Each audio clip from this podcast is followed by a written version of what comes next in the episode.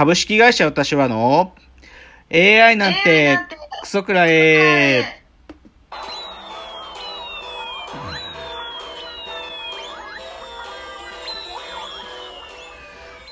群馬が生んだ怪談時、株式会社私は社長の竹之内です。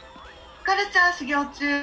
2代目アシスタントの mina 浦です。えーこの番組は大喜利 AI を開発する株式会社私は社長の竹之内が AI のことなんかお構いなしに大好きなサブカルチャーについてサブカルリテラシーの低い社員に丁寧にレクチャー言い換えれば無理やり話し相手になってもらう番組です。ということで今日は第71回の放送。まあもう7月に入って、まあ、今年ももう下期というかねもう後半に入りましたけど。じゃあ最初まずあのお便りお便りをいただいていたのでじゃあ箕浦さんちょっとお便りをちょっと読んでお願いしますはい。ラジオネーム、ミートくんさん。第70回の AI 特別会ありがとうございました。毎週聞いていますが、今回は箕浦さんが考えてきた仮説を竹野内さんにぶつける新しい形で、より新鮮に聞かせていただきました。正直、AI 記憶論はかなかなり難しく、まだ聞き返し中です。同一性の定義、今の概念や、抜き出しの感覚など、それぞれが一つのテーマになりそうなキーワードがたくさん出てきて、なんとも濃厚な回でした。質問は、竹之内さんにとっての、えーラジオの魅力って何なんでしょうか？ということでした。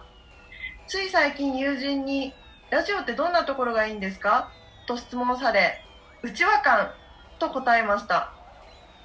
聞きたい人が聞けばいいというコンテンツの特徴や、パーソナリティがうちのリスナーはバグが多いからな、などと呼ぶ感じが一緒に悪ふざけの輪にいる感覚になるというか、そんなイメージで回答しました。言い当てられた場面あ部分があれば抜けている部分がもあるような気がしており、竹野内さんの回答が気になりました。はいまあえー、ミートくんさんからのお便りありがとうございました、はいありがとうございます。まあ前回のねその AI まあ、特別スペシャルスペシャル回ということで、まあ、ちょっと AI と記憶というかね、まあ、箕浦さんのちょっとかん研究領域に近いようなテーマの話をしましたが、まあ、我々もまあ難しいことを喋っているなという自覚の中でやったんで、まあ、なかなか難しかったと思うっていうのは、まあ、あのミート君さんの感想通りだと思うんですけどね。で、はい。ラジオの魅力って何かっていうねこれはまあ、特にだけどでもやっぱ最近こうわ一回もラジオってメディアは死んだぞってみんなが思ってたけどなんかこう時代がなぜかこう一周回ってもう一回ラジオをねもう一回見直すっていうタイミングが来てるので、まあ、こういうことを考える機会は増えてると思うんですよね。ラジオの魅力とは何かっつって。でね、で僕のね立場から言うとね、まあ、ラジオを僕はどう定義してるかっていうとね最もし視聴者、まあ、リスナーですね、まあ、最も視聴者のリテラシーが高いもしくは高かったメディアなんですよね。うんまあ、つまり、まあ、うんリスリスナーがまあ言っちゃうとすごい高いレベルで文脈を保管してくれるメディアなんですよねラジオは。うんだからまあもうもうちょっと踏み込んだこと言えば嘘ついていいメディアなんですよラジオって。パーソナリティとか喋り手が嘘言っちゃってて全然 OK っつうか。でそれはやっぱり対局にそのいわゆるテレビ的なとか、はい。まあ、インターネット的なみたいな分かりやすさみたいなのを要求しないものだったっすよねラジオは。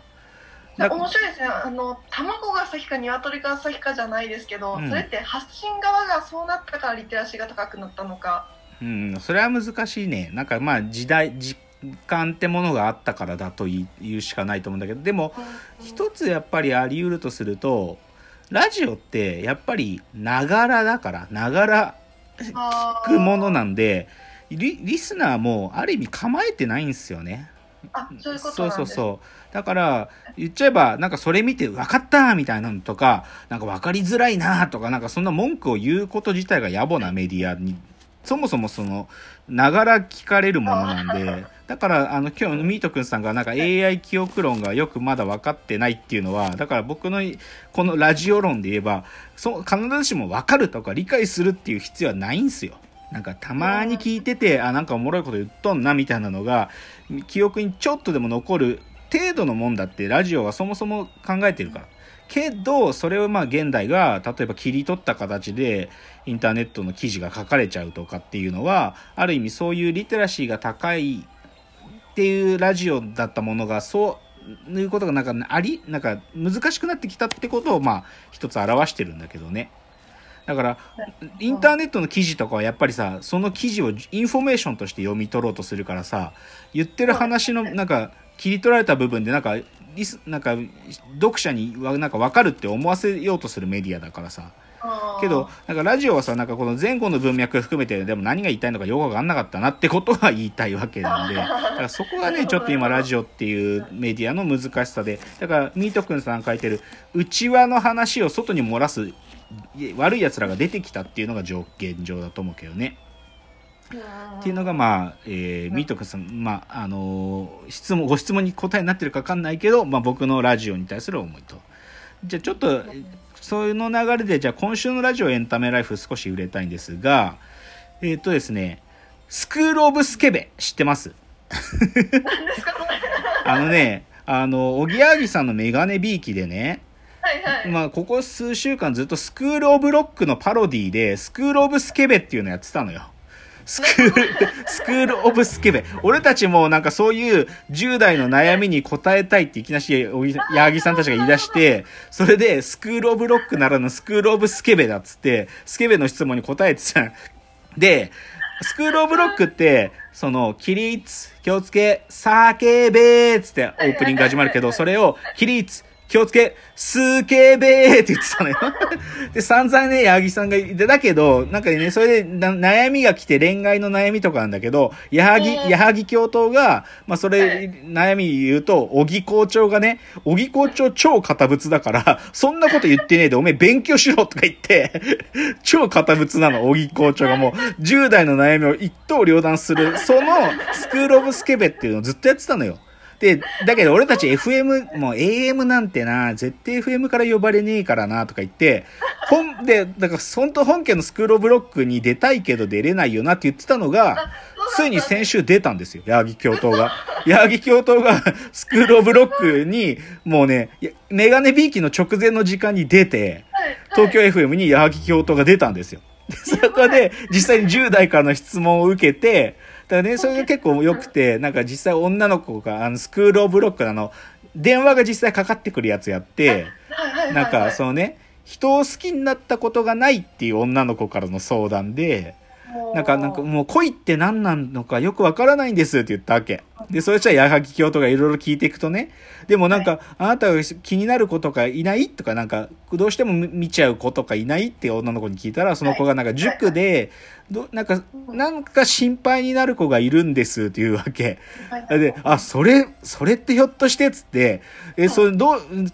なんか今その子のこと考えるとどう？って言ったら女の子が、なんか顔が赤くなっちゃうって言ったわけ。そしたら矢作教頭が、もう顔が赤くならない恋なんてないよって言い出して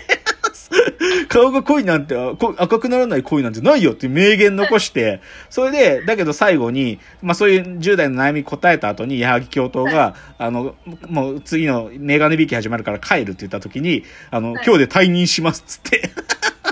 もう俺たち、なんか10代をバカに、ちょっと甘く見てたとか言って、で、退任するっつって、スクールオブロック終わったわけ。で、それで、あの、メガネビーキ帰ってきて、小木校長に、今日行ってきましたって、矢作教頭がこう、あの、報告したら、その小木校長が、なんか、そのね、その女の子が、なんか塾で心配になる子がいるってとこに引っかかるとか言って、塾なんだから、学校ならまだしも塾なんだから金払って勉強しに行ってんだから、勉強しろって言って、まあ、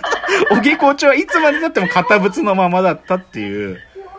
これ超面白い。スクールオブスケベ、ぜひね、もうスクールオブロックの方がないんかもしんないんだけど、ただ、まあぜひちょっとおすすめです。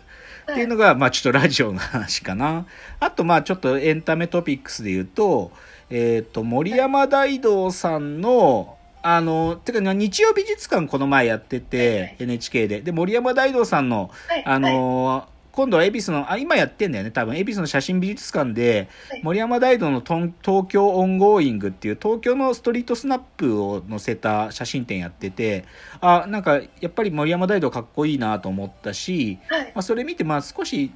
なんか、来週かその次ぐらいに写真家の話をやりたいなと思いましたね。写。真家論っていうね、まあ、森山大道はその一人だと思うけど、まあ、他にも僕の好きな写真家はいるんで、そういう写真家の話をしたいなと思ったのが一つですかね。